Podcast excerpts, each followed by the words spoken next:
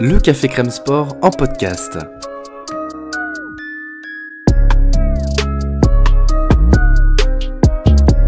Actualité, analyse, débrief, le CCS, c'est le média qui vous permet de comprendre le sport.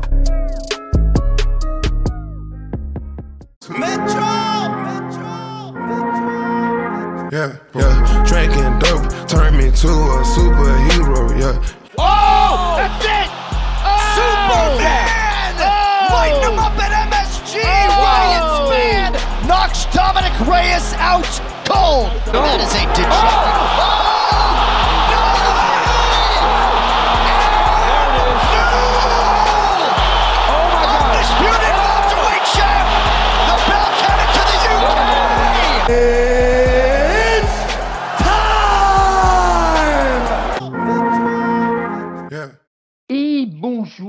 Bonsoir dans ce nouveau podcast sport de combat du Café Train Sport avec euh, bah, aujourd'hui on innove puisque ça nous était arrivé une fois il y a fort longtemps, c'était bah, déjà il y avait déjà Blakovic à l'affiche quand il avait perdu sa ceinture face à Glover, on avait fait un podcast euh, juste après, mais à l'époque de mémoire, c'était euh, c'était à Singapour, je crois, ou je ne sais où. Donc, euh, le- le- l'event avait eu lieu à, heure normale, on va dire. Donc, on avait arrangé vers les 11h30, minuit. Là, aujourd'hui, euh, je ne sais pas, on se prend pour Samir et Omar de, de Octogone qui avaient l'habitude de faire ça. On sort tout juste de l'event, donc on va vous débriefer ça à chaud. Il est même pas 7 heures du matin. Soyons fous, on vit une fois. Et dans cette entreprise, euh, dès qu'on parle de folie, il n'est jamais loin. C'est l'encyclopédie du MMA, euh, celui que, que, que l'UFC cherche à nous, à nous racheter parce qu'il en connaît mieux qu'eux sur les combats et les combattants. C'est bien sûr Arnaud. Salut Arnaud, comment vas-tu? Salut Lionel, ça va et toi? Bah écoute, bah, comme, comme tu le disais en off, je vais me, euh, je vais me permettre de, de, de récupérer ta citation. Euh, une nuit de combat incroyable, donc on est bien. Franchement, on est bien, puisqu'en plus de cette UFC 291, euh, bah, il y avait le combat de boxe entre Spence et Crawford qui a tenu. Qui a tenu toutes ses promesses, de ce que j'en ai vu. Si tu veux, tu vas nous en dire un mot, même si les amis, normalement, Enzo et Clément euh, vont nous faire un podcast d'ici un jour ou deux dédié, donc on va pas trop déborder. Et, euh, et en plus, il y avait le, en ce moment même, je crois que c'est pas terminé, puisque tu jettes un œil dessus, euh, il y a le crossover entre le Rising et le Bellator, c'est bien ça?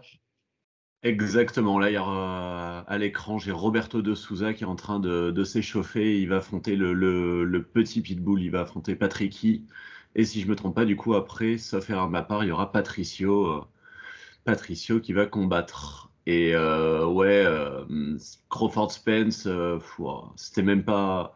Enzo, Enzo et Clément reviendront dessus, hein, comme tu l'as dit, c'était même pas close, hein, c'était une masterclass, genre franchement de l'art, de l'art. Écoute, moi, à chaque fois, donc moi, je me suis vraiment plus focalisé sur l'UFC. Je le mettais de temps en temps, donc j'ai vraiment vu ça du coin du coin de l'œil. hein. donc je peux pas vraiment en parler, je le reverrai euh, à tête reposée. Mais on aurait dit un gag. À chaque fois que je mettais le combat, euh, Spence, était, Spence était en train de tomber, ou il était en difficulté dans les corps, ou il, était, il se faisait submerger de tous les côtés.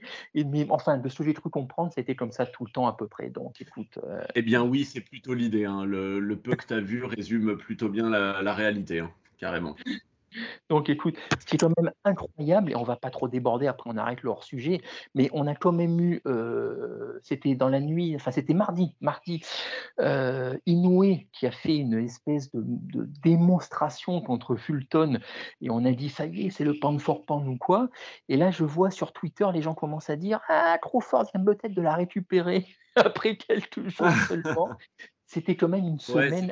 C'était un peu le débat de la semaine. Ouais, euh, qui, qui, à la fin de la semaine, sera le, le pound for pound euh, numéro un dans, dans la mesure où, euh, où Inoue a sorti une masterclass et on se disait est-ce que, est-ce que si l'un des deux gagne, ça peut quand même le faire et, et c'est vrai que Crawford l'a vraiment dans, dans, la fashion, dans, la façon dont il a gagné, punaise, impressionnant. Bah écoute, c'est donc sa sacrée semaine de combat avec donc euh, ben, en point d'ordre tout ce qu'il y a eu cette nuit. Euh, nous donc on va se focaliser sur l'UFC, cette UFC 291 qui a eu lieu, qui vient juste de se terminer, qui avait eu lieu au Delta Center de Salt Lake City euh, en Utah, la patrie des Utah Jazz. Ça c'est le petit point basket que n'aurait pas manqué de faire Clément, à qui on fait un coucou. Et alors une carte. Euh, on craignait un peu, on en avait parlé un peu en preview, qu'elle manque un peu d'enjeu et on espérait euh, bah, qu'elle soit fun au moins. Et le moins qu'on puisse dire, je sais pas ce que tu en penses, mais euh, fun, elle l'a été. Moi, franchement, je l'ai trouvée très divertissante. Alors, toi, tu en as vu un petit peu plus que moi, mais ouais, je me suis régalé. Franchement, on, on, se lève pour ce genre de choses. Tu me diras, de toute façon, on se lève. Donc, ne nous prenons pas pour pour des visionnaires ou des gars capables de trier les cartes, on se lève à chaque fois. Mais euh, ouais, non, celle-là, elle valait vraiment le coup. Euh, elle, était chouette. Elle était super chouette. Absolument. Ben, on va tout de suite rentrer dans le vif du sujet. Euh, du coup, alors il y a un combat qui a sauté, c'était celui de Steven Thompson contre Michel Pereira, puisque notre cher Brésilien, euh, je ne sais pas, il a complètement pété les plans. Il est arrivé à 174 livres euh, à la pesée, donc du coup le combat a été annulé et du coup on s'est retrouvé avec 11 combats, ce qui était ce qui, est, ce qui était pas mal, ce qui est pas mal, ça va un poil plus vite. du coup les Early n'en avaient que deux, ça c'était pas trop mal non plus. Euh, ça a commencé avec un combat chez les femmes en flyweight Miranda Maverick euh, qui a battu Priscilla Choera, voilà, j'ai essayé de pas écorcher son nom. Euh, alors le combat était assez unidimensionnel. Euh, c'était un Golgot, ça c'était l'un des thèmes de la soirée. La différence de gabarit dans les combats, on y reviendra plusieurs fois. Euh, en striking, elle avait visiblement l'avantage, donc Maverick, elle elle s'est pas compliqué la vie. Dès qu'elle a pu, elle a scoré les takedowns et elle a, et elle l'a maintenu au sol ou elle l'a travaillé un petit peu jusqu'à la soumission armbar dans le troisième round. Voilà, c'était euh, assez unidimensionnel, il n'y a pas trop grand-chose à en dire, mais ça va, c'était pas, pas plus ennuyeux que ça. Euh, le deuxième combat en welter, euh, Matthew Semmelsberger, qui aurait une tête, une allure à, jouer dans un remake de Snatch, s'il s'en faisait un aux États-Unis, euh, qui affrontait Uros Medic. Et alors là, c'est un peu particulier parce que je n'ai vu que les deux premiers rounds avant de, de j'ai eu un petit, j'ai fait un petit coma avant de reprendre la carte plus loin.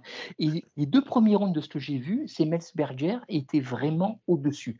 Euh, il avait l'avantage en à peu près tout. Et en plus, le début du troisième, euh, euh, le débute. Il avait en plus une cheville en vrac. Donc moi, j'ai j'ai fermé les yeux en me disant, c'est Melsberger va le prendre facile. Et quand je me suis réveillé, j'ai vu les résultats. Ben, il s'est pris un TKO dans le round. Et un, et un, très joli, un très joli spinning back fist euh, suivi euh, de, de frappe au sol. Euh, il, pas, pas de pas d'arrêt contestable. moi, j'ai justement vu, on, forme une très belle paire, hein, Lionel. Toi, tu regardes la quasi-totalité du combat et je regarde le finish. C'est un concept à, à explorer. Hein. c'est pas mal, j'avoue que c'est pas mal. Comme ça, on se a une bonne répartition.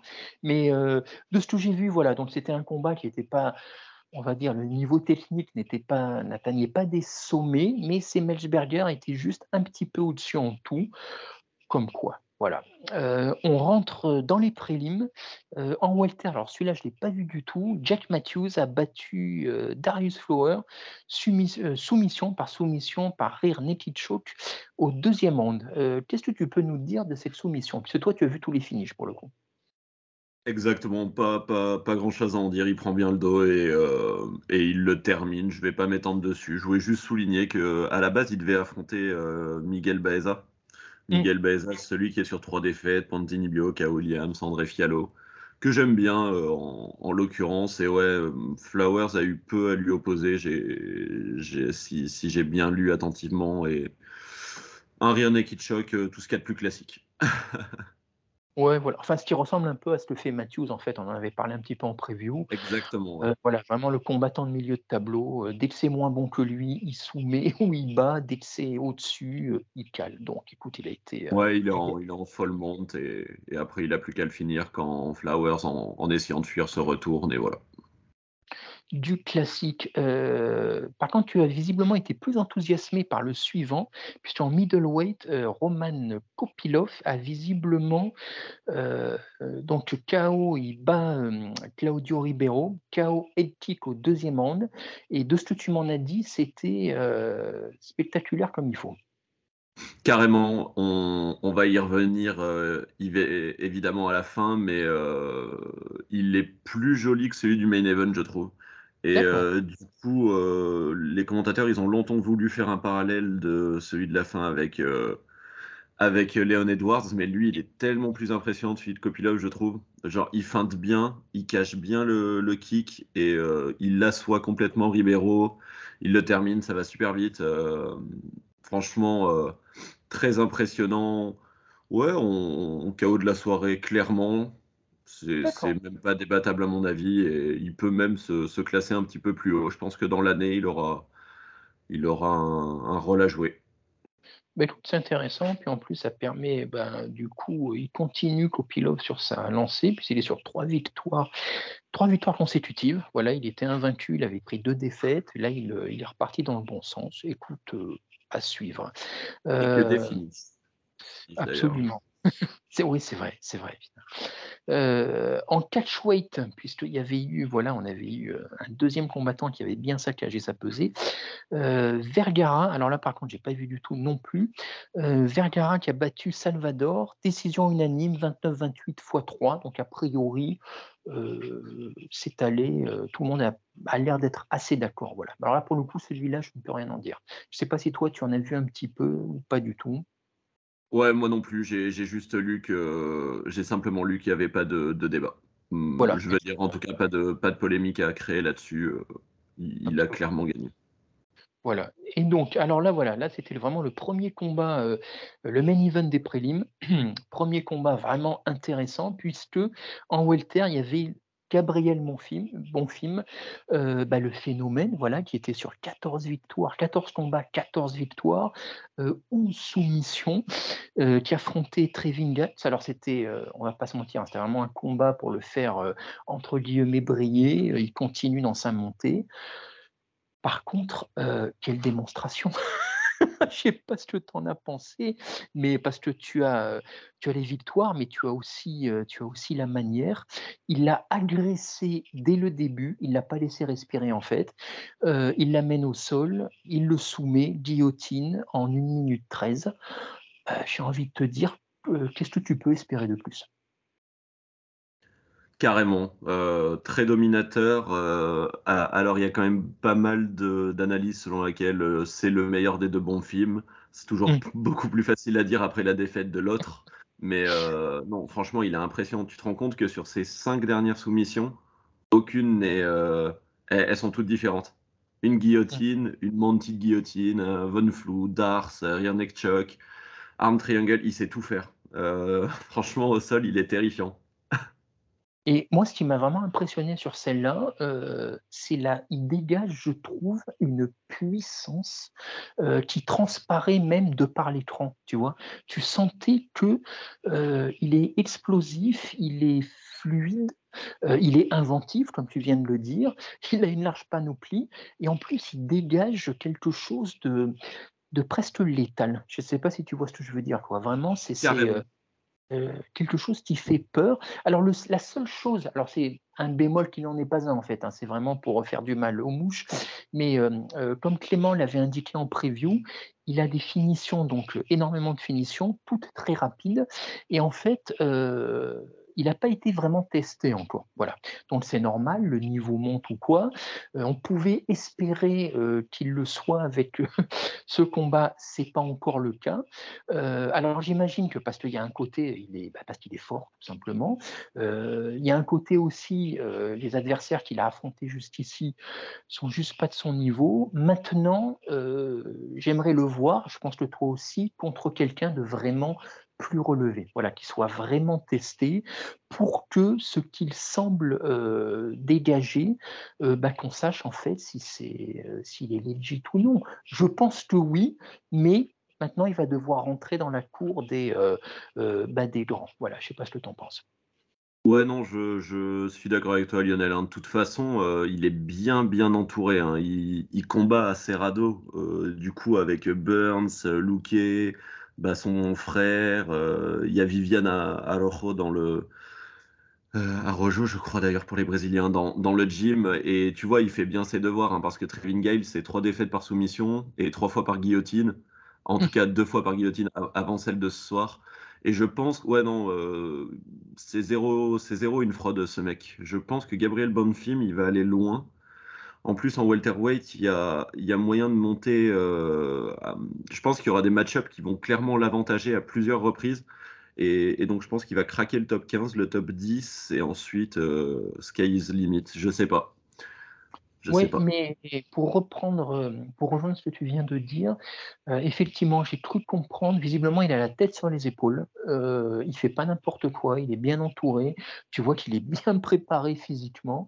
Euh, bah écoute, à voir, à voir, voilà, parce que vraiment c'est le KT. Euh, tu sais, des fois qu'on manquait de talent euh, chez les Walter, voilà. Un- Tu as, t'as, t'as son surnom à Gabriel? Euh, euh. Le petit Oui. marteau. Euh, Ouais. Mignon. Ah mais franchement, ben, justement, j'allais te dire, euh, voilà, au risque de me répéter, hein, mais cette, euh, j'ai eu mal pour Gilles, tu vois. Des fois, tu as des soumissions, tu te dis, tu sais, tu te dis, c'est technique, ça mâche. Mais là, j'ai senti la douleur.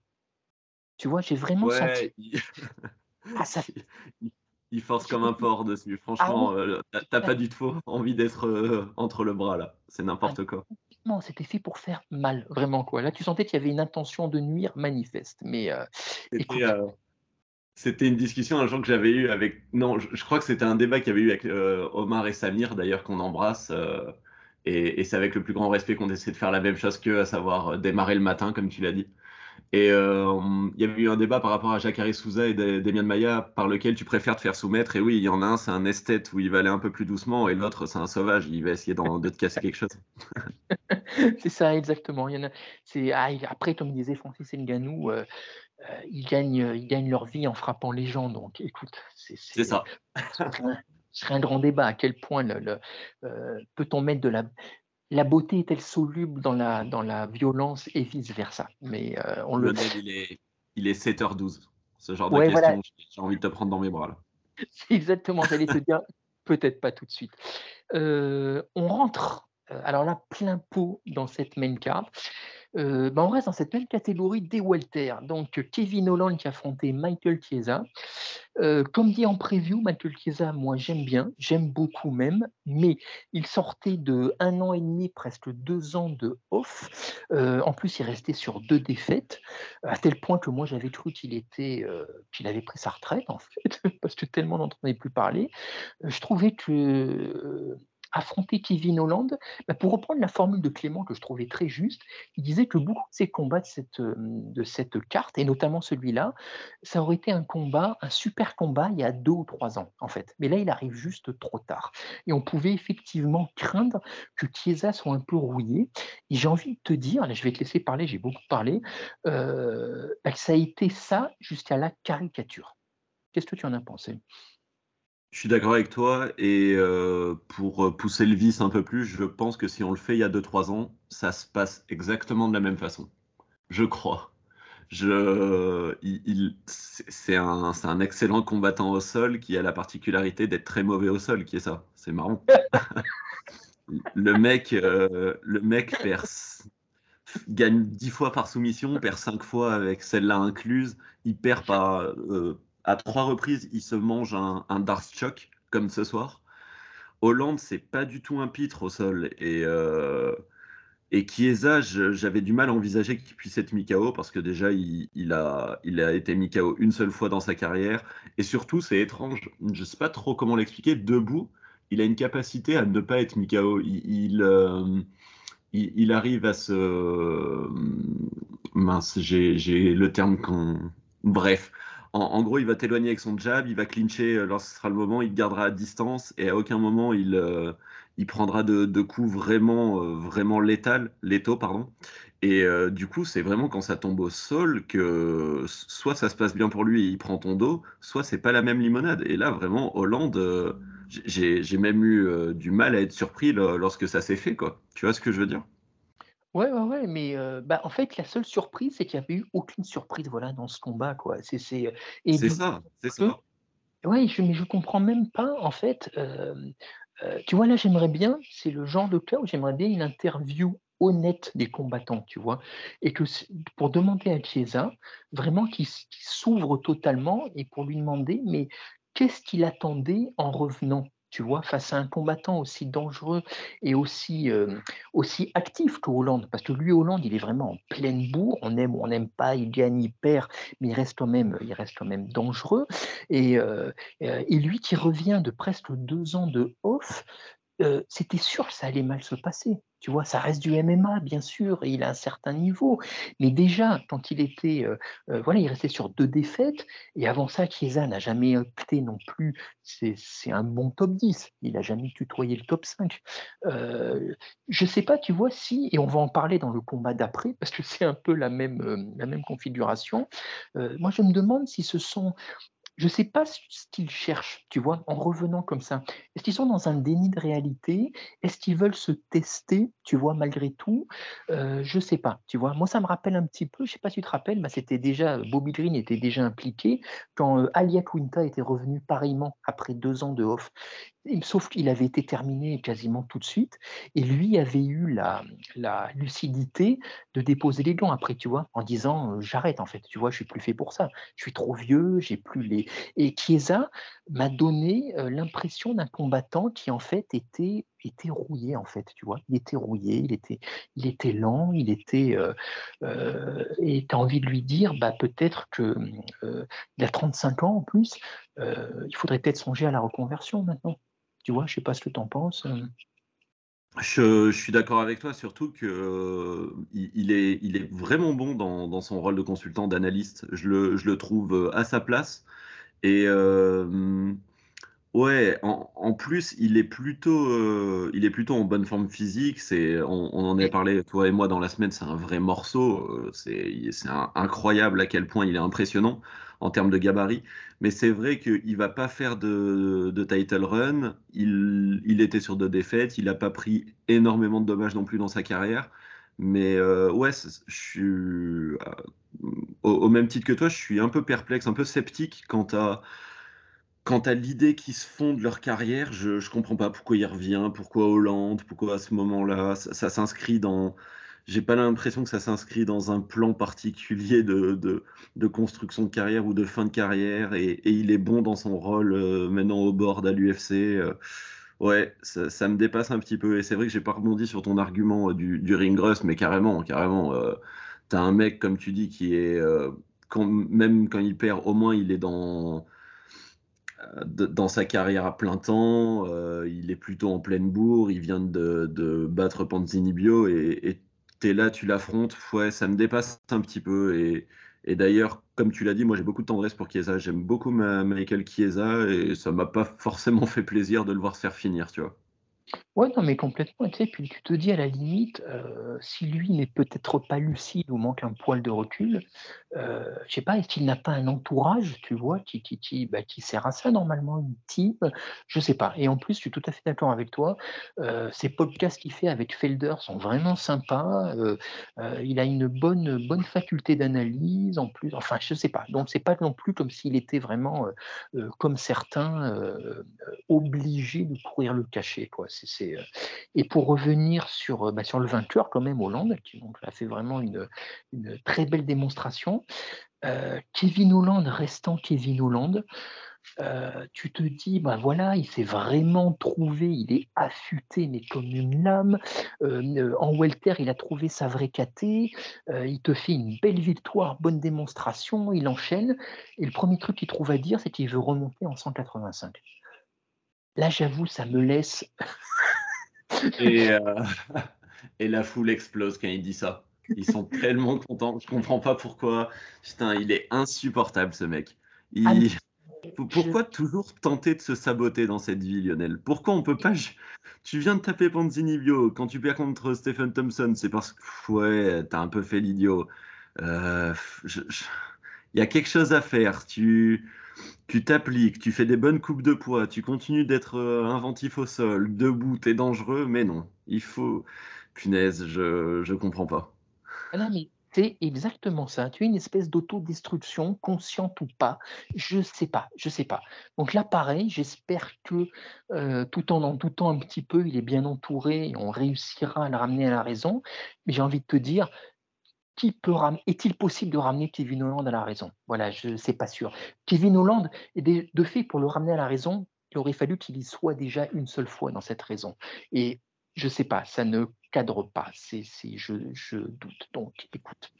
écoute oui, et puis, euh, si, euh, si l'idée c'est de le ramener à la raison et que tu, par, la même occasion, tu élimines aussi euh, tout ce qui fait que c'est un bon combattant en peut-être que c'est ça, hein, c'est son esprit chaotique qui, le, mm. rend, euh, qui le rend aussi bon. Donc, euh, laissons-le faire et tant pis. Hein. Une défaite, une victoire, une défaite, une victoire et fin de carrière bientôt. Et voilà. Absolument. Bah, tu sais, on a déjà eu, enfin, on a déjà eu cette discussion notamment avec Clément et peut-être on l'a eu aussi. Et, euh, mais ça me rappelle une fois, je fais un petit aparté, mais parce que, enfin, et en même temps, c'est le sujet. C'était dans un podcast de Culture Box, euh, l'excellent Culture Box, où, y avait, euh, Nicolas Zessler et son acolyte Félix parlaient d'un combattant cinglé. Je crois que c'était Johnny Tapia. Voilà, ça manque pas alors, dans leur podcast. Et, euh, justement, c'était exactement le sujet. Tu vois, il disait, mais ah, s'il s'était discipliné, peut-être aurait-il fait une plus grande carrière. Ce à quoi Zessler répondait, il disait, pas forcément et lui, il prenait par exemple, il le comparait à quelqu'un comme Maradona. Il disait oui, il a saboté la moitié de sa carrière, mais en même temps, sa folie était l'essence de son génie. Donc effectivement, comme tu dis, peut-être que si Hollande, tu essaies de le cadrer, euh, bah, ça donnera un combattant soporifique et, euh, et, qui ne sera plus Kevin Hollande. Écoute, donc, euh, qui, ben, longue vie à lui, quelle que soit la catégorie. Voilà, c'est euh, et en parlant de combattants cinglés, alors là, c'est euh, euh, quand je les ai vus monter tous les deux, donc on, est, on descend chez les le lightweight, un combat entre Tony Ferguson et Bobby Green. Ah, je me suis dit, mais si tu faisais un, euh, je sais pas, euh, un électroencéphalogramme des deux, je, me demande ce que tu trouves, parce qu'ils sont quand même, ils n'ont pas la lumière à tous les étages, que ce soit l'un comme l'autre. on avait donc très peur pour Ferguson, qui restait sur cinq défaites quand même de suite, et lui c'est pareil, voilà, c'est, tu te demandes ce qu'il fait encore là, même si lui, contrairement à Chiesa, on peut craindre qu'il n'y ait pas forcément grand-chose à côté, et on peut imaginer une santé mentale vacillante, on va dire, un peu à la Pen, donc euh, le, fait de combattre plus ou moins, ça le maintient dans une certaine discipline. Et euh, la seule chose, moi, que je voyais euh, de, positif pour ce combat, c'est qu'en face, il n'y avait entre guillemets que Bob Voilà, sans lui manquer de respect, mais c'est pas Darius, c'est pas c'est pas Oliveira, c'est pas quelques-uns des monstres qu'il a pu affronter dernièrement. et de fait, Ferguson nous a fait en fait ce qu'il a fait depuis tous ces derniers combats, c'est-à-dire il a deux minutes et demie de combat en lui, en fait. Alors, bon, là, il y a certes eu un Hippoc qui a vraiment changé la donne. Euh, on va y revenir dessus. Mais au-delà de ça, j'ai l'impression, en fait, c'est ce qu'il nous montre depuis quelques combats, il a même plus un round dans lui, en fait. Il fait illusion, c'est ce qu'il avait fait contre, euh, notamment contre Chandler. Il fait illusion en début de combat. Et ensuite, euh, il est juste submergé. Il est juste submergé. Euh, euh, qu'est-ce que tu en as pensé? Voilà, j'ai beaucoup parlé de la, de la, bah, de ce combat et surtout de la, de, de l'image qu'a renvoyé Tony. Ouais, ta transition était toute faite par rapport à, à Chiesa, où son entourage devrait peut-être lui toucher deux mots. Et ben là, Là, c'est tellement accurate par rapport à lui. Je pense que tout le monde devrait se réunir, un grand conseil de famille, et, on explique à tonton Tony qu'il devrait arrêter de se prendre des coups. Oh là là, c'était terrible. Et euh, c'est revenu plusieurs fois dans la semaine par rapport au fait que tu dis qu'il avait peu en lui en, termes de, gas tank. C'était à Salt Lake, à Salt Lake City, dans l'Utah, et euh, c'est super haut. Et du coup, euh, beaucoup, plus, beaucoup plus difficile ouais, en termes de cardio.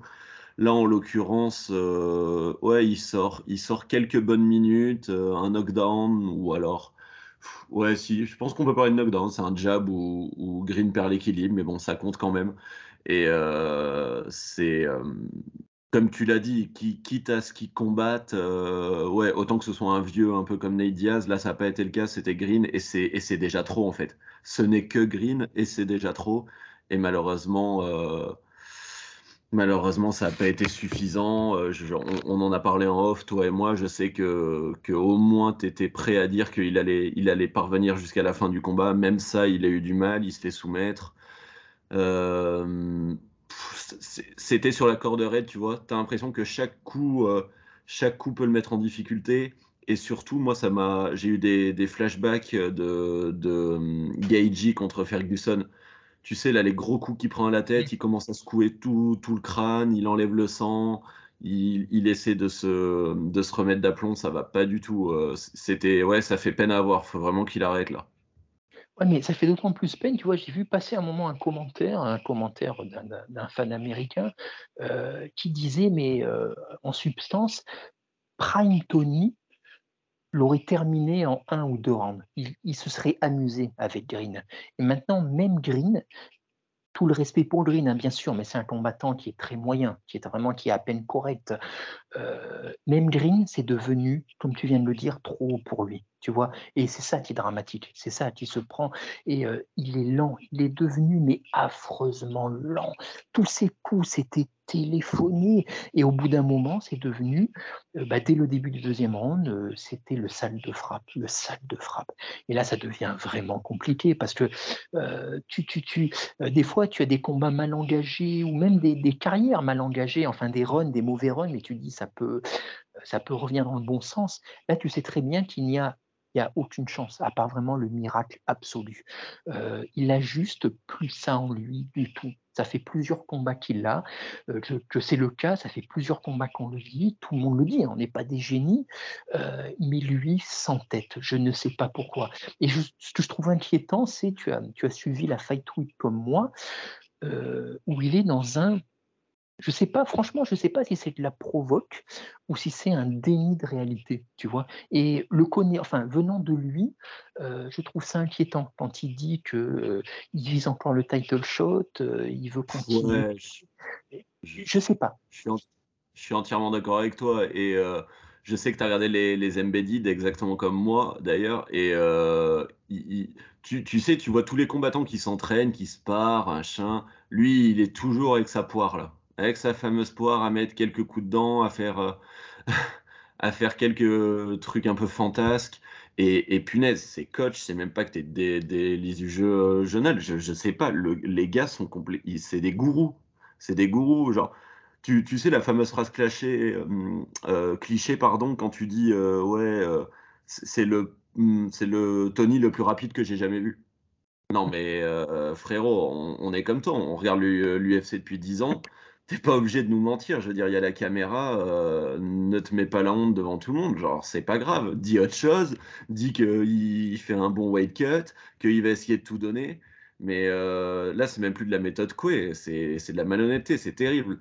Et franchement, en plus, euh, il, est, il est imbuvable, ce Bobby Green. La, la conférence de presse, elle était fade. Et il a essayé de pimenter ça de façon ridicule. Et t'as envie que Tony Ferguson il, fasse quelque chose, t'as envie qu'il essaye de le punir, mais non, c'est.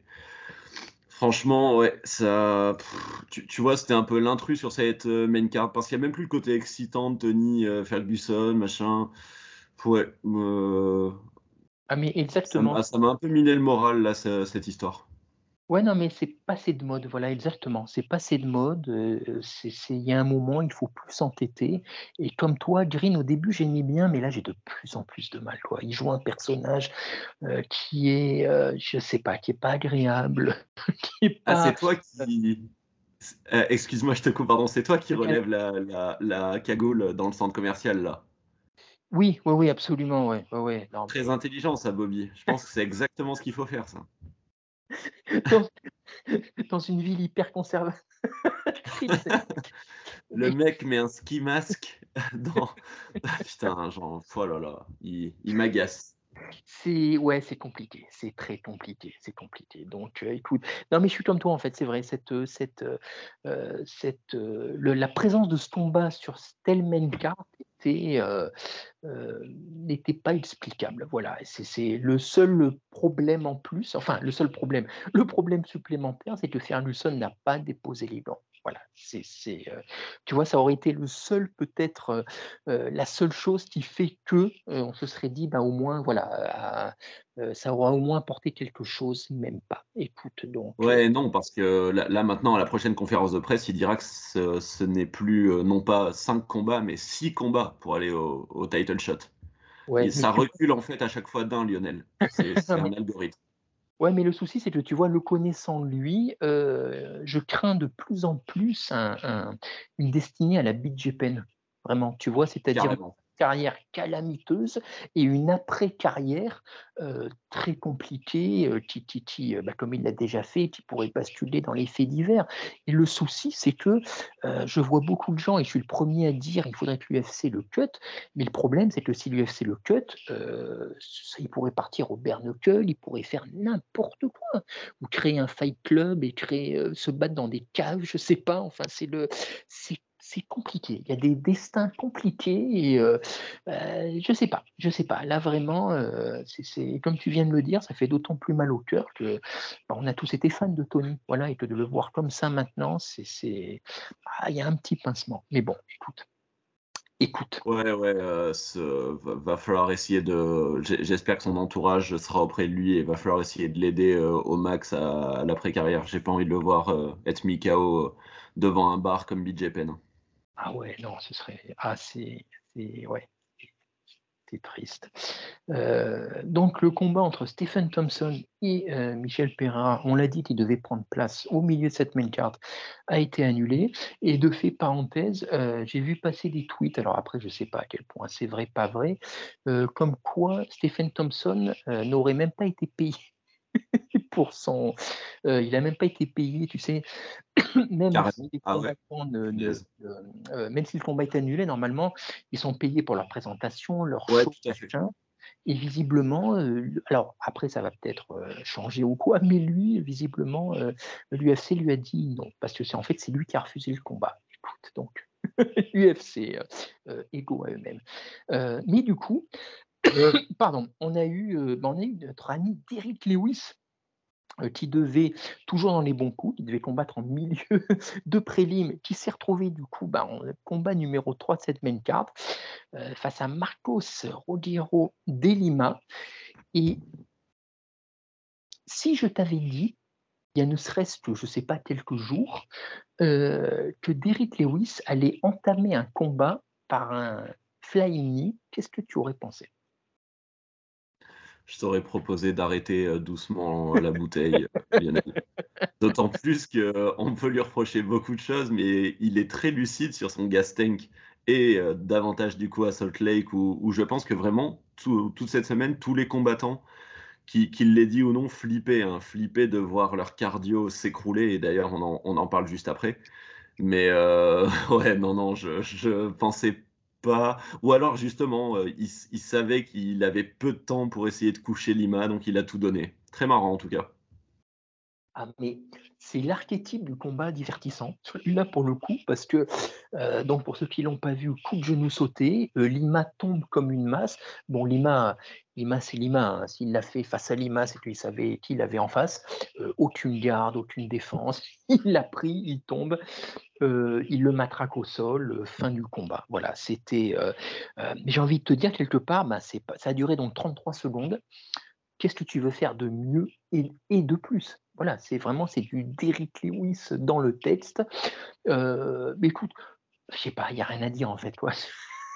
Sur ouais, non, moi, moi je suis super content. Hein. Il prend le. D'ailleurs, si tu veux, je peux le dire dès maintenant. Il prend le, le chaos il prend le KO of the night, euh, Lewis, et du coup je reviens en arrière. Hein, euh, Hollande prend la performance of the night, Green prend performance of the night. Je trouve ça très moyen, mais bon. Et ensuite ce sera euh, ce sera dans le main event qu'il y a également qu'il y a également un bonus, euh, tu te doutes pour qui. Mais ouais, ouais, Lewis, il en prend une, j'imagine le chaos. Euh, d'ailleurs, c'est très étonnant parce que, ou alors je me trompe et je regarde au mauvais endroit, mais ça voudrait dire que Kopilov a rien et ce serait, ce serait euh, criminel.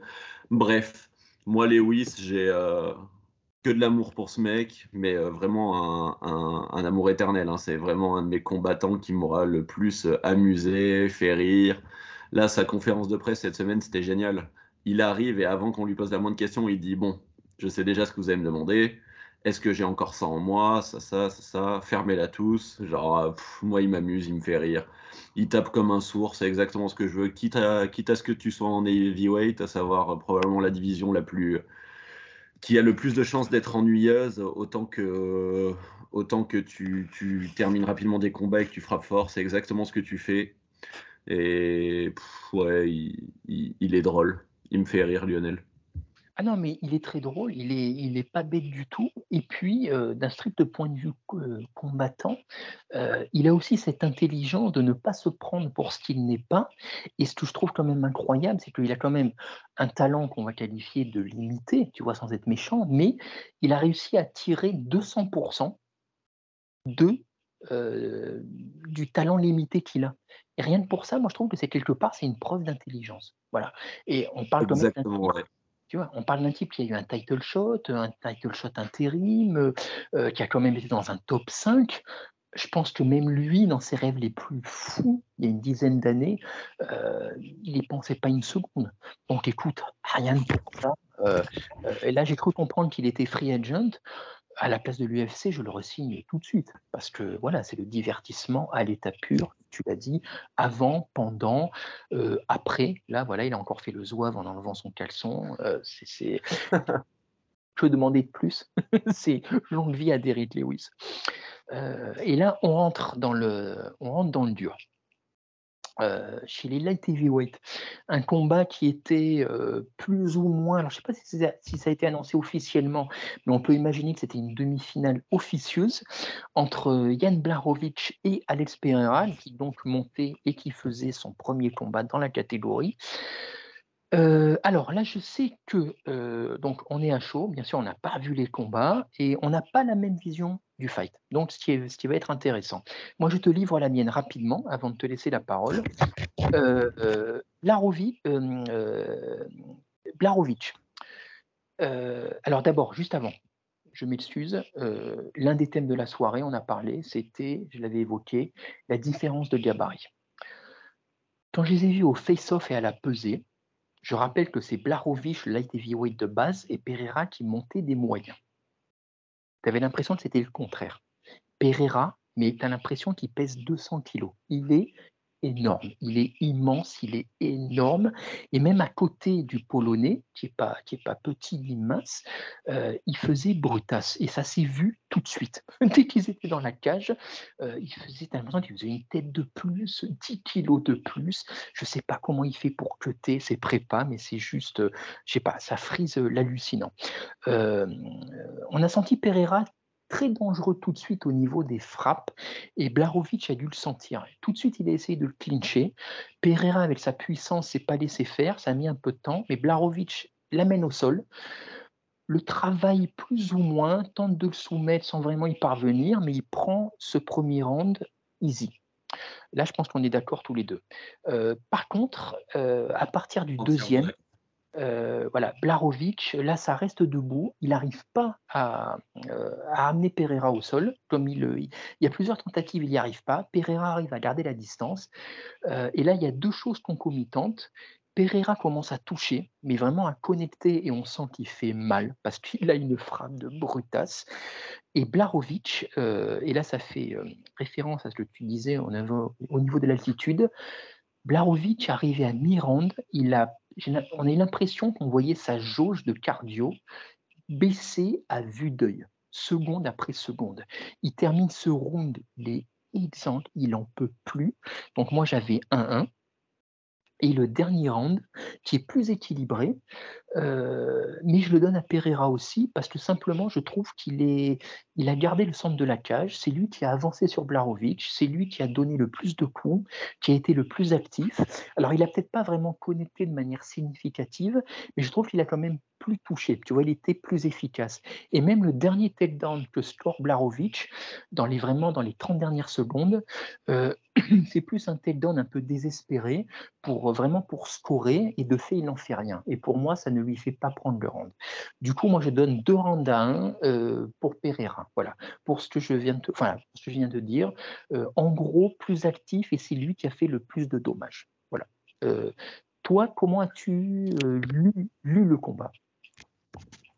Je, euh, ouais, le, premier round, il est clairement à, Yann. Hein, euh, il, prend le dos. Moi, je, ne vais pas te cacher. Hein, je vais être très honnête. Je pense que mm. je pensais qu'il le finissait. Je pensais qu'il mm. le finissait premier round, qu'il l'étranglait et que c'était fini.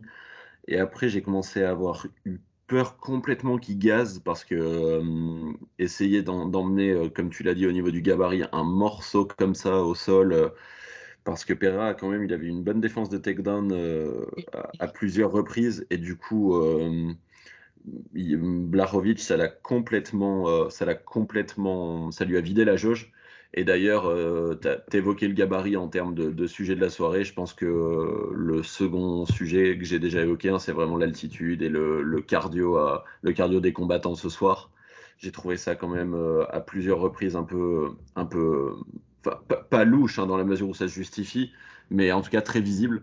Euh, le second, au même titre que toi, je suis entièrement d'accord. Je le donne à, je le donne à Pereira. Et c'est peut-être le troisième. Après, c'est vrai qu'en off, euh, bon après c'est la passion, hein, on s'amuse. J'ai carrément parlé de vol, hein, je vais pas mentir. En fait, non, c'est, il faudrait que je le revoie. Je sais que je vais pas, c'est pas le sujet avec lequel je vais, j'irai mourir euh, seul sur ma colline. Hein. Je vais pas me battre corps et âme pour, euh, pour euh, euh, vainqueur, j'en suis pas certain. Je sais qu'il y a plusieurs analyses qui vont dans mon sens. Il y en a davantage probablement qui vont dans, la tienne, notamment parmi, nos copains, du, groupe, du groupe sur Twitter. Et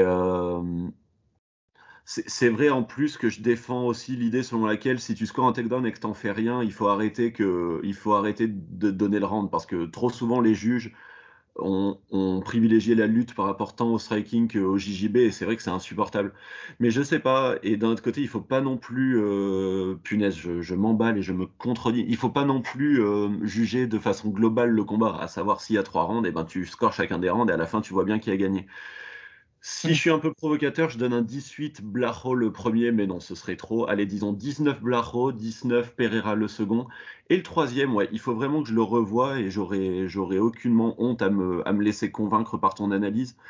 Mais j'ai l'impression que je sais pas, il, il, frappe cette jambe, il y a, il y a des low kicks qui passent. C'est vrai qu'il y a aussi des grosses droites qui passent. Et peut-être que j'étais biaisé aussi parce que je considérais que Blacho allait gagner, c'est ce que je pronostiquais, donc tu es toujours un petit peu biaisé, tu as une autre lecture du truc, mais euh, en tout cas, lorsque je crie au vol, je fais une erreur, parce que c'est pas le cas, c'est pas du tout un vol, dans tous les cas c'est serré, mais euh, je sais pas, j'ai l'impression que, que Blacho a fait assez peut-être pour gagner, je sais pas.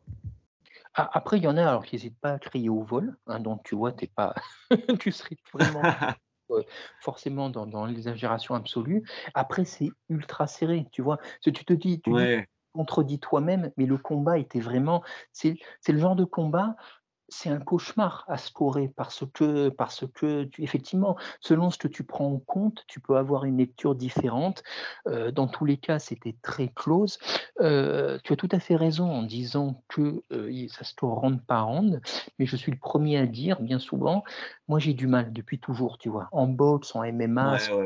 Moi, j'ai plus une lecture globale, mais en fait, c'est pas forcément euh, vis-à-vis des juges, vis-à-vis du scoring, c'est pas forcément ça non plus. Tu vois, donc effectivement, euh, mais c'est vrai que là, sur la lecture, sur le ressenti visuel, ouais, tu as cette espèce de Brésilien géant impassible. Euh, c'est vrai que visuellement, quand tu vois Blarovic qui avait l'air mais au bout de sa vie, mais à la fin, il est ah quasiment en détresse respiratoire. Tu as vu, il est assis contre la cage, il n'arrive plus à bouger. Donc tu te dis, tu vois, voilà, ne serait-ce que visuellement, tu as l'impression qu'il y en a un qui a plus, euh, euh, qui est au-dessus de l'autre ou quoi, tu vois. Donc, euh, mais ça se, ça se, ça se défend aussi. Voilà, ça se défend. Moi, c'est juste, j'ai l'impression que, à part vraiment comme toi, ou à la fin du premier round, j'ai pu penser aussi que la soumission était vraiment très proche.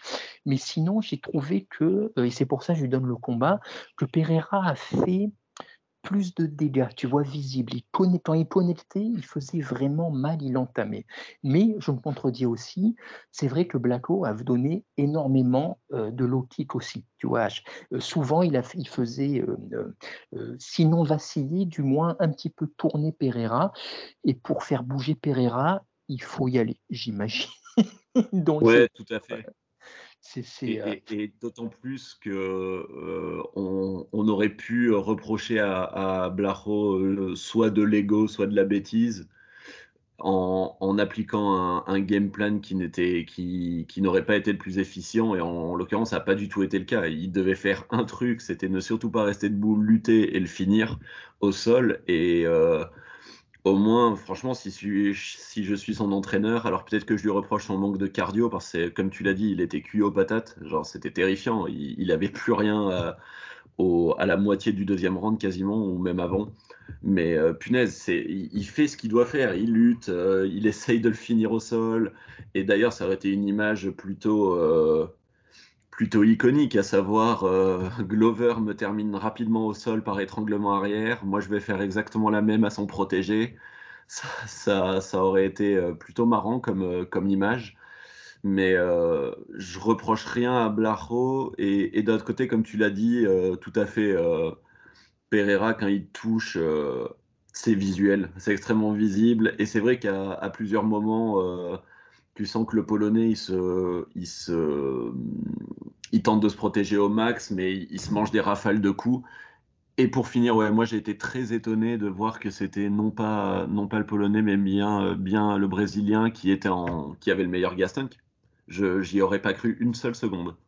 Absolument. Mais et pour du coup, pour élargir le débat, tu vois, c'est ce Pereira, c'est quand même c'est un cheat code. Tu vois, c'est une énigme. C'est un cauchemar, j'imagine, parce que il est, je pense, je continue à penser qu'il est techniquement, il y a bien meilleur que lui. Tu vois, je pense que Blarovic est de base un combattant de MMA plus complet que lui, tu vois. Sauf que il a juste des.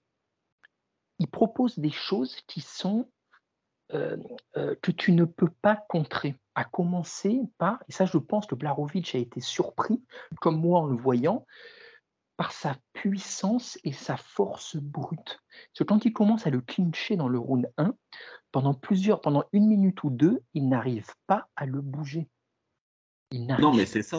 C'est ça. Et, euh, si, si, si, en plus il commence à comprendre comment on se fait pas soumettre au sol dès lors qu'on y tombe, parce que ça a été, ça a été une marode hein, toute cette semaine, mm. Lionel.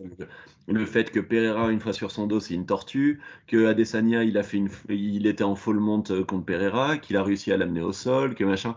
Mais on, oublie des éléments quand, quand, on a cette lecture. Euh, Pereira, il était tellement omnubilé par le striking d'Adesanya que oui, à un moment, il se fait takedown, mais tout est un peu plus compliqué que ça, mais c'est vrai que j'aurais jamais cru qu'il allait survivre à, un round. Parce que c'était pas Blakovic pendant 35 secondes euh, au sol, c'est Blakovic qui peut travailler dans son dos pendant 4 minutes. Hein. Donc, euh, ouais, extrêmement surpris en, en, bien de Pereira et très content pour Glover. Oui, ah non, mais complètement. Et, euh, euh, et, tu te dis, ça va être. Après, on peut juste, euh, pour revenir sur Adesanya aussi, on peut imaginer que peut-être, voilà, il, il avait des cuttings compliqués qui peut-être lui avaient un peu ôté de son énergie. Là, lui, il a dit, lui a dit que bah, il peut témoin donc, il sera encore plus puissant. Alors, il y a ceux qui opposaient, on pouvait se demander aussi, on en avait parlé, oui, mais il prendra peut-être moins bien les coups. Oui, bah en fait, non, visiblement, il a tout pris en bien. il a l'air encore plus effrayant qu'avant. Et écoute, euh, moi je me dis face à, alors je sais pas s'il aura le title shot euh, euh, prochainement, mais quel que soit de toute façon le gars qu'on lui oppose, que ce soit un Ankalaev, un, un Rakic s'il revient, ou même un Pro Raskin, tous, je pense, ils sont plus talentueux que lui, plus complets que lui, mais lui, il a de quoi les court-circuiter, tu vois. Il a de quoi les emmerder, il a de quoi les mettre KO, il a de quoi. C'est vraiment, c'est le chien dans le jeu petit, en fait, Pereira, quoi. Tu vois, c'est le combattant, il est, euh, il doit pas gagner, mais en fait, il gagne. Il se, je sais pas, c'est un mystère, ce mec. Ouais, il est euh, de- debout, debout, il est terrifiant. Moi, j'ai aucun mal à le voir euh, battre Jamal Hill. J'ai, davantage de mal, mais euh, c'est plus que possible qu'il batte Jiri. Hum, En KLAF, euh, dans un podcast précédent, j'ai déjà dit que la prochaine fois qu'on reparlerait de lui, je serai un peu sévère, et à chaque fois j'ai envie de l'être. Je le trouve euh, terriblement frustrant en termes de combattant. J'ai l'impression qu'il applique jamais le bon game plan, qu'il veut jamais lutter, alors que bref. Donc peut-être que contre Ankalaev, si Ankalaev fait les bonnes choses, il aurait beaucoup de mal. Mais ouais, euh, demain tu me dis que Pereira il va être, euh, il va être champion en 2024. euh, je, je, je te traite pas de fou, hein. loin de là. Ouais, non, il y a de quoi. Parce que tu vois, même un Proraska euh, euh, qui, qui, est, qui, est- qui a beaucoup plus de choses à, à proposer, mais il fait tellement n'importe quoi parfois. Il a une garde ça, ça. poreuse quand il monte à l'abordage tout bras baissé. Il y a largement la place. Et, et en plus, franchement, Pereira, au début, j'étais pas fan.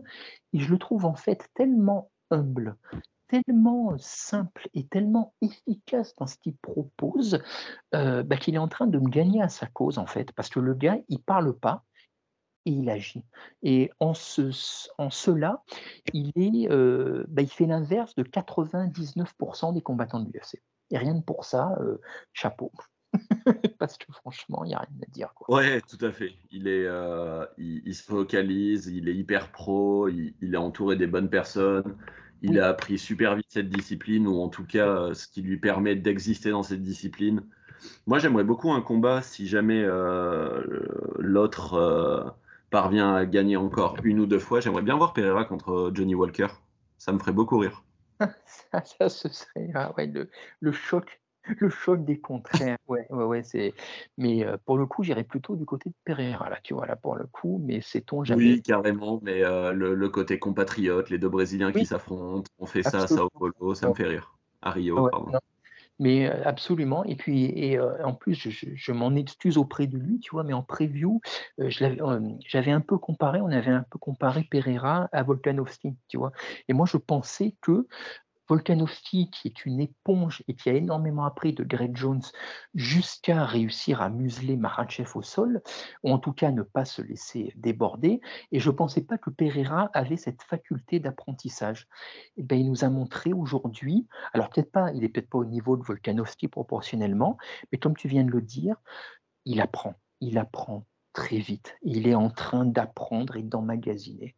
Et euh, écoute, s'il continue sur cette lancée, ben, qui sait, franchement, quoi, qui sait? C'est, euh, euh, Il est plus puissant que tout le monde. Enfin, on va pas se répéter, mais écoute, euh, qui l'eût cru? Mais voilà, pour, pour, pour conclure, je prends ce que tu viens de dire. Euh, Pereira champion 2024, why not? Ouais, carrément. Et, et donc, eh ben, on va passer bah, au main event entre euh, Dustin Poirier et Justin Gaethje, euh, qui sont, je ne sais pas combien chez les lightweight, mais très haut placés, 1 ou 2 ou 2 et 4, enfin des choses comme ça. Euh, pour cette ceinture que je ne cautionne pas du tout, et dont j'ai même pas envie d'en parler, euh, c'était surtout le rematch d'un combat qu'ils avaient fait en 2018, je crois, une guerre totale et absolue remportée par Poirier de haute lutte. Et ce que je trouve fascinant dans ce combat, qui n'a pas duré longtemps, mais qui nous, a, qui nous a bien régalé quand même, c'est que le premier round, en tout cas, il a été exactement conforme à ce qu'on pouvait en attendre. À savoir, euh, ils se sont rentrés dedans, ils se sont connectés tous les deux, mais avec ceci de différent, un poirier qui était un poil plus précis, avec une frappe euh, un peu plus sèche, euh, il, connectait plus souvent, tu sentais qu'il était plus technique, un peu plus, il gérait mieux la distance, et donc il arrivait à frapper plus souvent Gaiji.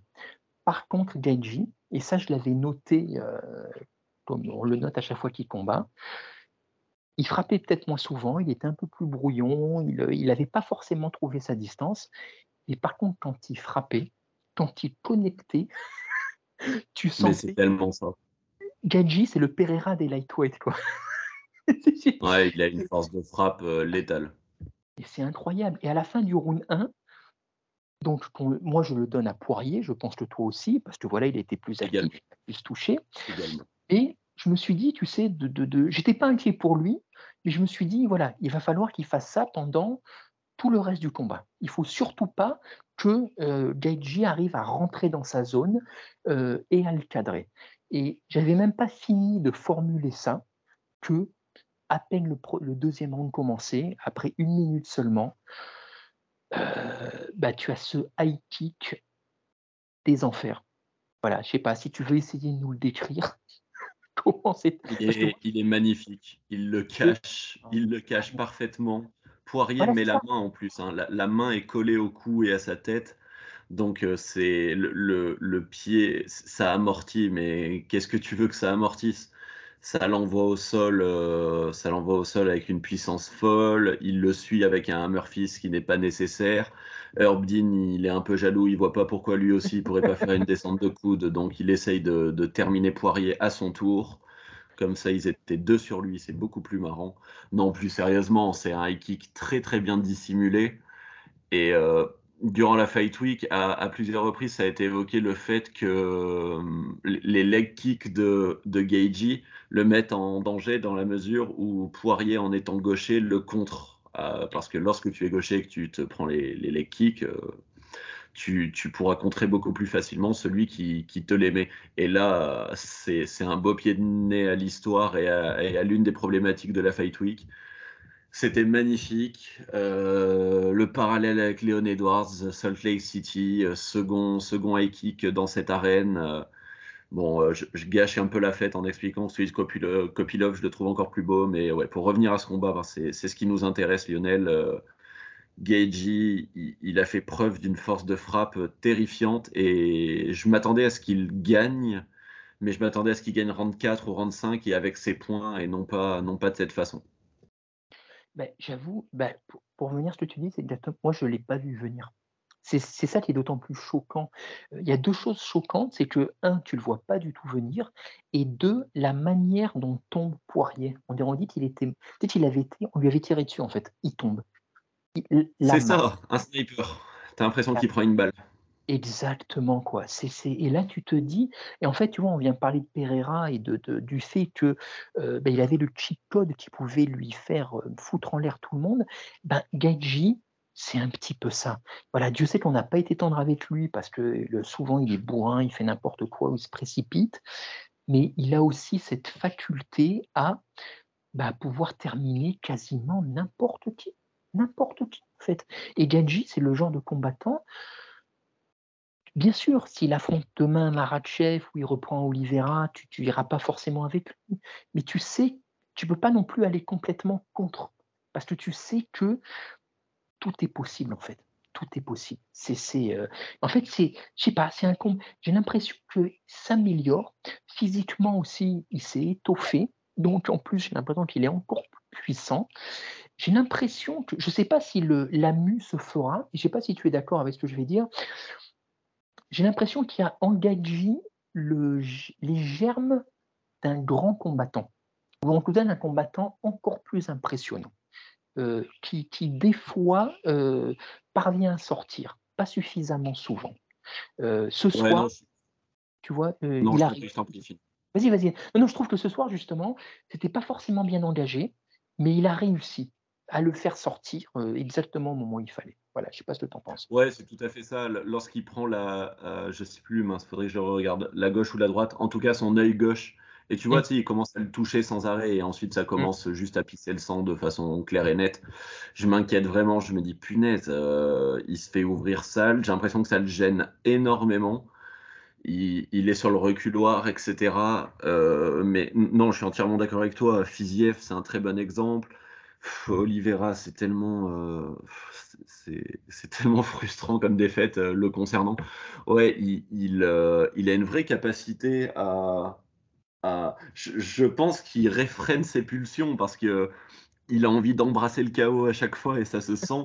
Mais punaise, s'il arrive à, à, rester concentré, focus, à choisir les coups qu'il envoie, et à, et à continuer d'avoir euh, ce striking aussi létal, ouais, il peut, il peut clairement euh, aller encore un petit peu plus loin. Et je suis d'accord avec toi, là, face à Poirier, moi, je le voyais gagnant euh, parce que parce que parce que Fiziev juste avant qui m'avait terriblement impressionné parce que Poirier euh, j'ai l'impression que Poirier il envoyait quelques signaux euh, quelques signaux qui me plaisaient peu. Après je vais peut-être faire de la psychologie de comptoir mais tu vois il évoque son, son événement de son association qui allait avoir lieu deux ou trois jours avant qu'il essayait de s'en occuper aussi en même temps.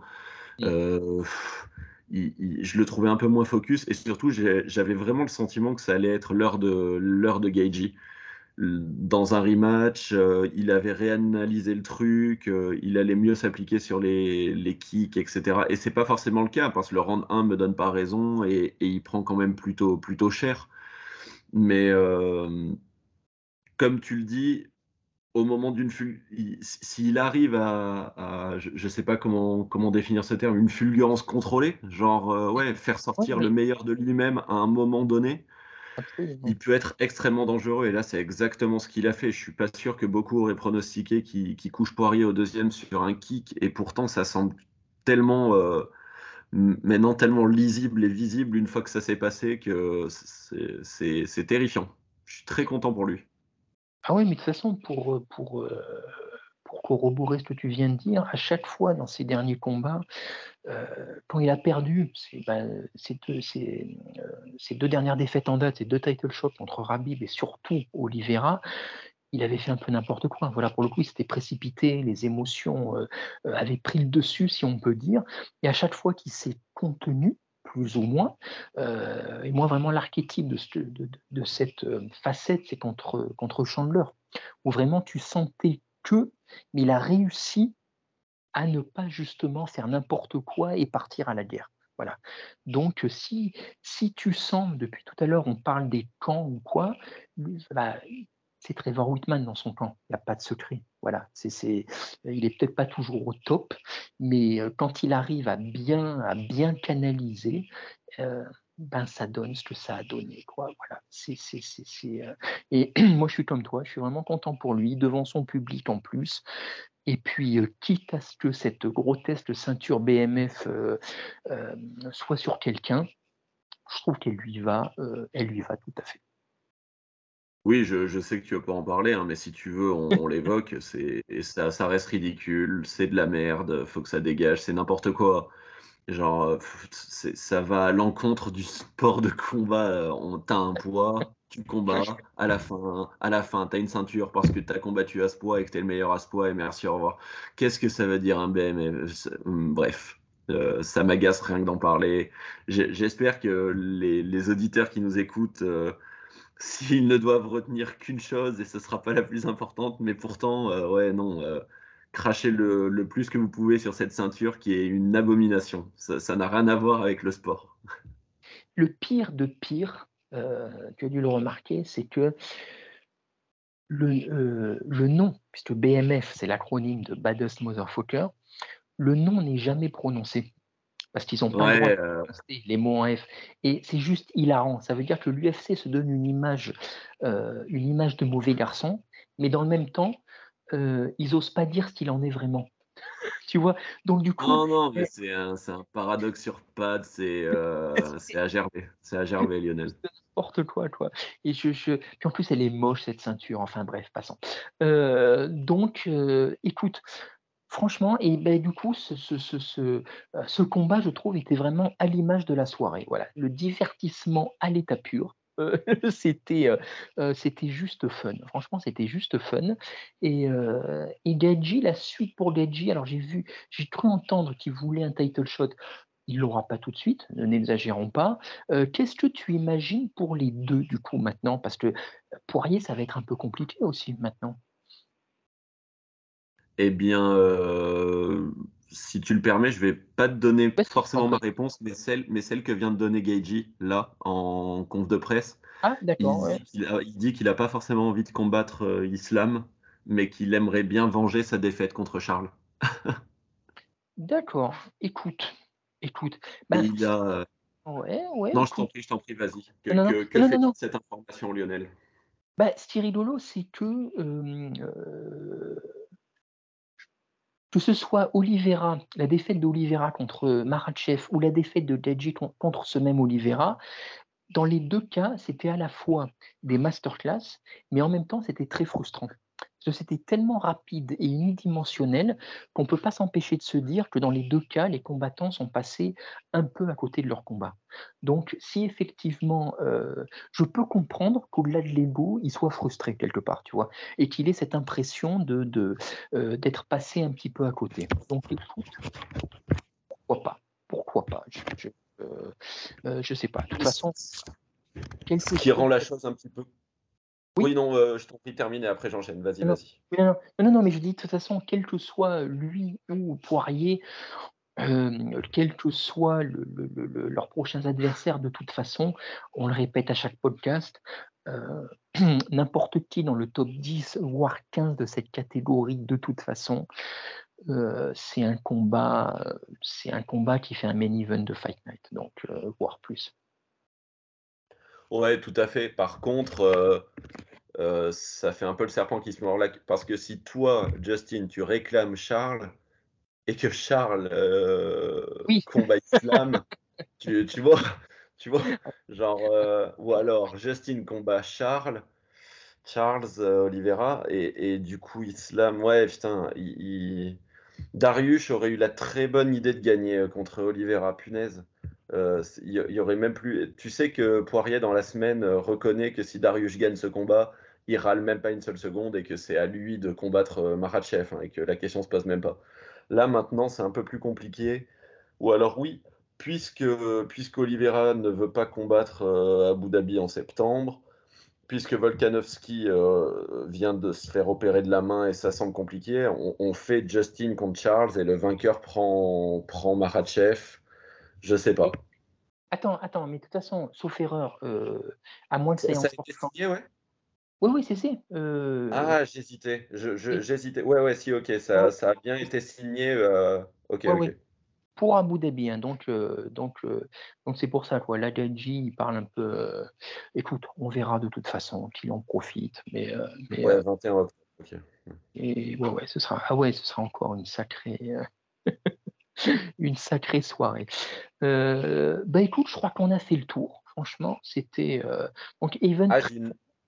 Oui? J'ai une petite question pour toi, Lionel. Tu, tu vois quoi, toi, pour Poirier, pour la suite? Mais Poirier, ça va être compliqué parce que, parce que Poirier, c'est vraiment l'archétype du gars qui est. Bah, ça y est, maintenant, il se retrouve coincé entre deux ans un petit peu, effectivement. Donc, peut-être euh, bah, soit un Darius, soit un Fiziev. Voilà, il prend le. Euh, ce qui correspondrait à ses envies, hein, parce que là, il vient de dire qu'il euh, il, il, est un peu insupportable aussi à dire ça. Soit tu quittes ton ranking. Il est en train de dire qu'il est intéressé en rien à combattre les, prospects qui montent et les nouveaux, les nouveaux noms de la KT qui sont en train de monter. Mais dans ces cas-là, tu fais des, tu fais des, euh, des money fights et tu ne prends pas en otage la KT. Mais oui, en fait, ta réponse est bonne. Ouais, ouais. Je... Darius ou Fiziev, ça me plaît énormément, ouais. Voilà, parce qu'il reste sur des défaites chacun. Donc, euh, donc euh, euh, alors, je suis pas certain que Fiziev soit pas bouqué prochainement. Bon, de toute façon, on verra après, on en reparlera. Mais ouais, non, non, mais ça me, ça se, ça ferait sens. mais après Poirier, après Poirier, qui la ramène pas trop non plus, parce que tu parlais de Money Fight. Il a fait ses money fights contre McGregor, grand bien lui fasse, un souci, mais du coup, euh, il en a un peu perdu aussi, tu vois, je trouve sa légitimité euh, à vouloir se mettre dans le rang. Tu vois, c'est, c'est, euh, il a choisi l'argent, c'est bien, personne ne lui reproche, mais après dire qu'il veut pas affronter les gars qui montent, c'est un peu ton métier, gars, aussi, hein, j'ai envie de te dire. ouais, c'est ça, c'est ça. Donc, euh, donc euh, écoute, écoute. Bon, bah, Par contre, oui, très bonne, très bonne mémoire de ta part. Euh, Fiziev, il affronte Gamrot en, en, septembre. Ah oui, exact. Oh là, putain, encore. Ouais, ça va être, ça va être intéressant. Ouais, bah du coup, un Darius. Voilà, un Darius, ça fait sens. En plus, au niveau du match-up, c'est assez excitant. Carrément. Écoute, c'est signé. Écoute, euh, bah, écoute, si tu as quelque chose à rajouter ou un coucou à faire passer, je sais pas. Euh, pas davantage. On, embrasse fort Lucas de, de, bord du ring. Il saura pourquoi. On embrasse également Baba et on embrasse. Euh, Omar et Samir, et je, te laisse continuer avec, euh, avec notre ami Arnaud, euh, mon homonyme outre-Atlantique, et, Clément, et ainsi de suite. absolument, absolument. Bah, Arnaud du guillotine, hein, ça c'est ça c'est ça c'est toujours. Et puis euh, et puis nos acolytes Enzo et Clément, qui, donc normalement très prochainement voilà vont venir sur les sur tous les combats de boxe qui ont eu lieu cette semaine et Dieu sait qu'il y en a eu. Euh, bah, Arnaud, merci beaucoup vraiment de ton expertise, de ta pertinence et de ta disponibilité. Voilà, je trouve que pour une première, euh, une première à chaud comme ça, bah écoute, c'était pas si mal. Je passe le temps, je passe le temps d'en penser. Euh, moi, je craignais qu'on s'endorme, qu'on dise n'importe quoi, qu'on divague, mais en fait, c'est c'est la flamme de la passion. Quoi. On est focus, on va, j'imagine, aller s'écrouler juste après. Mais voilà, ah, il y, a, du mal à, y a du mal à mettre euh, ses idées en ordre et, les mots dans, le bon ordre euh, au moment de s'exprimer, mais on, on s'en est quand même plutôt bien sorti, Lionel.